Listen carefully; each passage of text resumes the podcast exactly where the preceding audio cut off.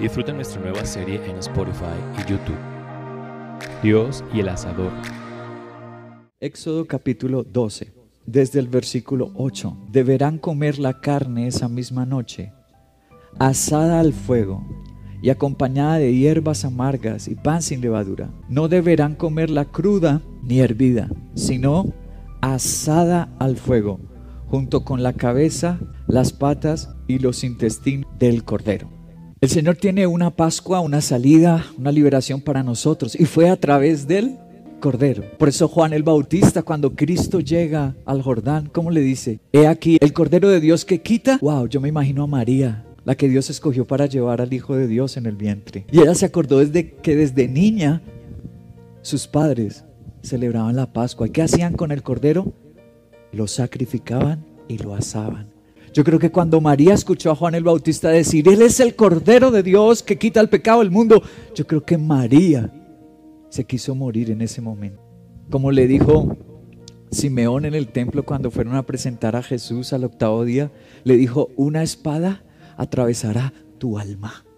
Yo creo que ahí empezó la espada para María, ¿no? Ella supo exactamente lo que eso significaba, que a su hijo, que al hijo de Dios le llamaran el Cordero. Eso significaba sacrificio. Esta ley nos, nos hace pensar en una riqueza increíble de simbolismo.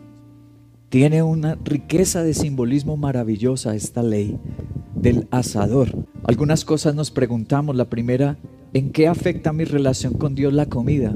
¿Eso qué tiene que ver con mi relación, mi comunión con el Señor? Segunda pregunta, si la comida es una bendición, ¿por qué importa la cocción? La forma en que se hace? ¿Por qué importa la manera de comerla o prepararla? Tercera pregunta. ¿A Dios le importan mis preferencias alimentarias o esa ley tiene relación con algo más? ¿Será que Dios estaba preocupado por mis gustos o persigue otro propósito esa ley? Al Dios regular la forma de asar y de comer el cordero. ¿Qué es? ¿Por qué es? Primer propósito de esta ley, vamos a empezar a descifrarla. El versículo 9, no deberás comerla cruda. Aquí podemos descifrar, empezar a desvelar el propósito de esta ley, Dios y el asador. Primero dice, no debe estar cruda. El primer principio en esta ley es que Dios cuidará a sus fieles. ¿Y cómo sabes que lo crudo significa fidelidad? Ya te lo voy a explicar. Proverbios capítulo 2, verso 8. Dios cuida el sendero de los justos y protege a sus fieles. Ahora vamos al profeta Isaías en su capítulo 48, verso 18. Dice, si hubieras prestado atención a mis mandamientos, tu paz habría sido como un río y tu justicia como las olas del mar. ¿Para quién la paz? ¿Y para quién la justicia? A los que prestan atención a sus mandamientos. Tanto en Proverbios como en Isaías 48. Dios está afirmando algo. ¿Qué es lo que está diciendo Dios? Que hay un grupo selecto de personas. Él ama a toda la humanidad, sí. Pero ahora protección, Dios reduce el grupo. Y ya no lo extiende sobre todos, sino la protección, la paz y la justicia la reduce al grupo de que obedece a los fieles. El punto fue que nos fuimos yendo yo como para acá y para acá. Y nos, ya cuando, cuando me di cuenta estaba totalmente perdido. Y así comenzó la travesía de Yeshua Caslo, este joven artista que estuvo perdido 17 días en el páramo de Pan de Azúcar en Cundinamarca. Llegó allí para probar un dron con un grupo de amigos, pero al parecer en un momento se alejó y se desorientó. Yo empecé a bajar con el dron siguiéndolo con el control para, que no, para no perder la pista y los chicos iban aquí detrás cuando yo llegué acá, yo esperaba que ellos estuvieran aquí guiándome, pero cuando llegué acá, ellos no, eh, no estaban. Cada día fue un suplicio, una lucha para combatir el frío, el hambre y hasta la misma muerte. Metía el aliento acá y hacía así. Y con esto subía la temperatura. Me tomaba mi propio orín y agua. Ese era mi alimento. Asegura que hubo un ser que lo mantuvo con vida, Dios. En varias ocasiones yo le entregué el alma a mi Dios como ya no vamos más. Me dijo, yo te necesito para ciertas cosas, te voy a probar.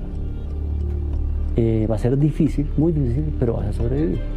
Fueron pasando los días y cuando creía desvanecer, algo sobrenatural lo levantaba, según su relato. En ese momento sentí las manos de Dios que me tuvieron así una fuerza muy grande. Me dijo, no, vuelva al sitio donde está y espere que mañana de pronto lo encuentre. 15 días después y de forma increíble, el control del dron le permitió enviar su ubicación. Que se encomendó a Dios en un páramo. Increíble. 17 días. Él lo está testificando. Cómo se le manifestó Dios y le dijo, vas a sobrevivir. Porque tienes un propósito que cumplir. Qué increíble. Dios, no a todo mundo, pero dijo que a los fieles Él protegería. Voy a ir al Nuevo Testamento, Apocalipsis capítulo 3, en el versículo 14. Dice, escribe al ángel de la iglesia de la Odisea. Esto dice el amén, el testigo fiel y veraz, el soberano de la creación de Dios. Está hablando entonces quién? Cristo. Él es el soberano de la creación. Él es el testigo fiel. Está hablando Cristo. Ahora pasemos al versículo 16. Por tanto, como no eres ni frío ni caliente, sino tibio, estoy por vomitarte de mi boca. Aquí tenemos más clara la explicación en Apocalipsis. Dios no quiere sus hijos crudos, que están crudos. Cuando un entrenador le dice al que está aprendiendo a boxear o al que está aprendiendo el tenis, cuando le dice, estás crudo o estás cruda, ¿a qué se refiere? Todavía no tiene madurez, preparación, a eso se refiere. Dios no quiere sus hijos crudos. Le dijo, tienen que asar, la carne no puede quedar cruda. ¿Por qué? Porque yo protejo es a mis fieles, a los que toman una decisión con Dios firme. Y Dios dice a través de Apocalipsis, como no eres ni frío ni caliente, sino tibio, te vomitaré de mi boca. Oh, ahora estamos comprendiendo la ley de Dios y el asador. ¿Será que hoy tomarás tu decisión de ponerte en el asador? Es lo que Dios quiso decirnos con la carne cruda. Yo quiero proteger mis hijos. Eso es Pascua. Se vino la Semana Santa. Es recordatorio de un Dios que libera, de un Dios que perdona, de un Dios que sana. Eso nos recuerda la Semana Santa. Pero carne cruda no. Dios no trabaja con los crudos. Puede que tú te convertiste hace una semana nomás. Puede que hoy te vayas a convertir y dar el paso. Pero Dios pide que te pongas en el asador todo no a medias, no con tibieza, no con mediocridad, sino una fe sincera. Lo segundo que nos muestra esta ley, Éxodo 12:9, dice, no deberán comerla cruda, pero la segunda descripción es ni hervida. ¿Qué significa eso? Ya entendimos lo de cruda, pero ¿por qué hervida no? ¿Qué tiene que ver eso con mi relación con Dios? El principio es que Dios quiere evitar mi decepción. Lo primero es que Dios quiere cuidar a los fieles, por eso no cruda asado, comprometido, para que Dios me pueda proteger como a ese hombre perdido en un nevado y entre las montañas. Pero el segundo principio es que Dios no quiere mi decepción, que tú empieces en la iglesia, me desanimé, que tú avances en la iglesia y no sepas cómo hallarlo y hallar su gracia, que no termines decepcionado. Dios no desea que tengas una vida en decepción, una fe en decepción. Voy a mostrarte un ejemplo con un héroe de la fe, uno grande. Está en Primera de Reyes, su capítulo 18, versículo 21. Elías se presentó ante el pueblo y dijo, ¿hasta cuándo van a seguir indecisos? Si el Dios verdadero es el Señor, deben seguirlo. Pero si es Baal, síganlo a él. Y el pueblo no dijo ni una sola palabra. ¿Por qué no dijeron ni una sola palabra? Debería haber sido obvia y rápida la respuesta. ¿Quién es Dios? ¿Baal? ¿Quién es Dios? ¿El Señor? Claro. ¿Por qué ellos se quedaron callados? ¿Por qué hay personas que dicen que son creyentes, pero se quedan calladas cuando uno les pregunta de la fornicación, de la unión libre? De los vicios, de las mentiras. ¿Por qué se quedan calladas? Porque están como el pueblo de Israel. Tienen mezclas, ídolos y mezclas en su fe. Elías era un hombre en el asador, un hombre radical. Y viene a confrontarlos en ese momento, porque ellos están sufriendo y ellos se quejan. Recuerdan a Jezabel, recuerdan al rey Acab, y ellos se quejan de lo que están viviendo, sequía. Llevaban tres años sin que lloviera, hambre, escasez, y Elías viene a confrontarlos. Cuando una persona hierve la carne, es esto mismo que Elías hizo en el monte Carmelo. Cuando alguien hierve una comida, tiene que ponerle agua. Y muchas veces le ponen eh, cebolla y le ponen el ajo y le ponen cosas para que le dé sabor. Entonces la prohibición de ser hervida Voy a ir a un teólogo, John Keel, inglés del siglo XVIII. No se permitía hervir el cordero porque nos muestra a Cristo y que nuestra vida con Él no debe ser mixta, mezclada o con algo agregado. Solo Cristo es suficiente para nuestra salvación. No es Cristo y los agüeros. No es Cristo pero fornicación. No, Cristo mi Señor nos guardará, nos protegerá, nos permitirá estar en matrimonio y vivir una vida feliz, de grandes alegrías. Cristo y sin mezclas, solamente. Hoy estarás dispuesto. Hay un Dios en la Biblia que es real.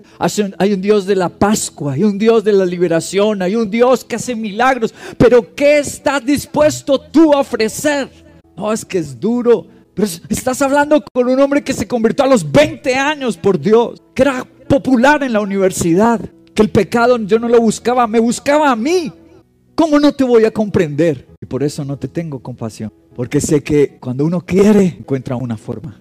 Cuando no quiere, como dice el proverbio árabe, encuentra una excusa. Tú quieres lo haces porque mi familia no me invitaban a la iglesia. Mis papás no iban a la iglesia. Mis padres se disgustaron de ver mi compromiso con Cristo. Los compañeros se burlaban. ¿Cómo no te voy a comprender? Hay un Dios eterno que no juega con nosotros, pero tampoco deja que juguemos con él. Tú quieres tomarlo en juego, no lo hallarás. Tú quieres jugar con Él, no lo encontrarás. Tú vienes con seriedad a serle fiel y Dios te abrirá el cielo y hará sus maravillas sobre ti. El tercer principio por el que se dio esta ley está en el verso 8 y 9. Deberán comer la carne esa misma noche asada al fuego y acompañada con hierbas amargas, pan sin levadura. No deberán comerla cruda ni hervida, sino otra vez asada al fuego, junto con la cabeza, las patas y los intestino. Aquí está el tercer principio. ¿Por qué insiste dos veces asada al fuego? Este es el tercer principio. Dios no desea ser escondido. Es que hay gente que esconde a Dios. Sí, le da pena hablar de su Dios. Quisiera que Dios fuese como su mascota y solo cumpliera, acompáñame, bendíceme, ayúdame. Dios no es mascota de nadie. Él es el rey de reyes. Y le dijo a los, a los israelitas, a los hebreos, yo voy a hacer salida, yo voy a hacer Pascua, yo voy a hacer liberación, pero ustedes, el cordero lo ponen en el asador. Escucha, si la gente hervía el cordero, ¿quién iba a enterarse lo que, iba, lo que hay adentro? Nadie. Pero cuando Dios dice, póngalo en el asador, ¿qué creen que él quería hacer? Que todo el mundo se diera cuenta. Por eso su hijo no murió en un rincón. La Biblia dice que a Jesús lo trataron de matar antes de la crucifixión. Por ejemplo, en una ocasión lo trataron de arrojar a un vacío despeñarlo. Otra ocasión levantaron piedras para asesinarlo y no se dejó. Él dijo, no, no ha llegado mi hora. Y no pudieron hacerle daño. ¿Por qué? Porque tenía que verlo todo el mundo. Todo el mundo tenía que conocer de Él, de su salvación. Dios no quiere ser escondido. Ese es el tercer principio de por qué en el asador. Si tú quieres exhibir y publicar tu fe, Dios va a estar contigo. Tú quieres esconderla y guardarla. Dios no es un Dios así. Él no es un talismán que puedas coger como una pata de conejo y Dios no quiere estar en ollas. Él quiere estar en la cima donde todos puedan ver, no en ninguna olla personal. Glorifica a Dios, por favor. El teólogo Rosas John Rushdun les he hablado de sus libros enciclopedia que se llama La institución de la ley de Dios. Uno de los hombres que mejor habla acerca de la interpretación de la ley. Él dijo acerca de esta ley, la prohibición de hervir en agua al cordero perseguía no mantener invisible al cordero como retrato de los miembros de Cristo. Dios quiere que la iglesia nos escondamos. No, la luz que yo enciendo no la pongo debajo de una mesa, la pongo encima donde todos puedan, sí, donde puedan bendecir a otros. La prohibición de hervir es porque el cordero hubiera quedado invisible. Poner el asador significaba que todos pudieran observarlo. Voy a ir al Nuevo Testamento. El momento exacto está en Lucas capítulo 8, verso 45. ¿Quién me ha tocado? preguntó Jesús. Como todos negaban haberlo tocado, Pedro le dijo, Maestro, son multitudes las que te aprietan y te oprimen. No, alguien me ha tocado, replicó Jesús. Yo sé que de mí ha salido poder. Aquí está en vigor la ley. Cada cosa que Dios hace en tu vida no es para que la pongas en una olla y caigas en una olla y quedes en una olla. No, cada cosa que Dios haga en tu vida, cuéntalo. Y entonces sabrás que no vas a terminar en la olla, que no vas a perder el milagro como aquellos leprosos. Diez fueron sanados, pero solo a uno le dijo, que le había llegado la salvación, que le aprovecharía ese milagro, que iría a la vida eterna. Solo uno que se volvió a darle gracias. a dar testimonio. A los otros nueve, aunque recibieron un favor, un milagro en un momento, la vida iba a seguir igual. Iban a terminar en desgracia y se iban a condenar después de morir. Solo uno le iba a aprovechar el milagro. ¿A cuál? Al que lo sacó, al que lo publicó, al que testificó. Así que cada cosa que Dios haga en tu vida, que tú le pediste, Señor, ayuda, y Él te ayudó, debes pasar aquí. Es un deber tuyo como hijo de Dios, hija de Dios, testificar y darle la gloria. Porque Él ordenó, no se queda en la olla. El último principio, vuelvo al versículo 8 y 9, repite, asada al fuego y asada al fuego. ¿Qué más significa eso? Además de que sea público y no escondido en una olla. ¿Qué más representa eso de asarlo al fuego? El principio es que Dios desea estar conmigo en las pruebas. Dios quiere proteger a los fieles. Dios no quiere que yo me decepcione por tener mezclas ídolos. Dios no quiere ser escondido, Dios quiere ser visto. Y por último, Dios quiere estar conmigo en mis pruebas. ¿Por qué creemos que eso significa Poner el cordero en el asador significa que Dios va a estar conmigo en las pruebas, se los voy a demostrar. Isaías capítulo 43, verso 2. Cuando cruces las aguas, yo estaré contigo. Cuando cruces los ríos, no te cubrirán sus aguas. Y cuando camines por el fuego, no te quemarás, ni te abrazarán las llamas. ¿Qué significa en la Biblia el fuego? Significa pruebas. Poner el cordero en el asador significaba que Dios va a caminar conmigo en las pruebas. Así como en los triunfos, así como en las alegrías. Bueno, cuanto más necesitamos a Dios en las pruebas, por su. Cuando yo necesito la luz, no al mediodía, la necesito en la noche. Ahí necesito yo una luz. Cuando necesito yo del calor, lo necesito en un páramo, como ese hombre que se perdió cuando estoy frío. Ahí necesito su calor. Lo necesito en qué momento cuando tengo frío. Lo necesito en qué momento cuando estoy en escasez. Lo necesito en qué momento cuando mi corazón está roto. Y eso quiso decir el fuego. El fuego es prueba. No solo el Antiguo Testamento, leamos el Nuevo Testamento. Primera de Pedro 1.7. Dice, el oro, aunque perecedero, se, acrisola al qué? ¿Cómo se vuelve fino el oro, puro el oro? Con el fuego. Así también la fe de ustedes, que vale mucho más que el oro, al ser acrisolada por las pruebas, demostrará que es digna de aprobación, de gloria y honor cuando Jesucristo se revele. ¿Qué significa el fuego? Pruebas. Que nuestra fe está siendo probada. Y Dios dijo, pongan el cordero. ¿Y quién es el cordero? Jesús. Jesús quiere estar en el fuego conmigo. Sí. Daniel, sus amigos, los amigos de Daniel, llamados en Babilonia Sadrach, Mesach y Abednego, fueron puestos al fuego. ¿Y el rey por qué los mandó sacar? Porque vio cuatro. Dijo, pero yo envié a tres. No fueron tres los que lanzaron, entonces, pero allá hay cuatro y están caminando. El cuarto era Jesús, que vino a protegerlos, a estar con ellos en el fuego. Aleluya. Cristo quiere caminar conmigo en las pruebas. ¿Estás dispuesto a ponerte hoy en el asador? ¿Estás dispuesto a ofrecer tesoros? No solo a exigirlos, sino a darlos. ¿Estás dispuesto a un compromiso hoy con Dios? Disfruta nuestra nueva serie en Spotify y YouTube. Dios y el asador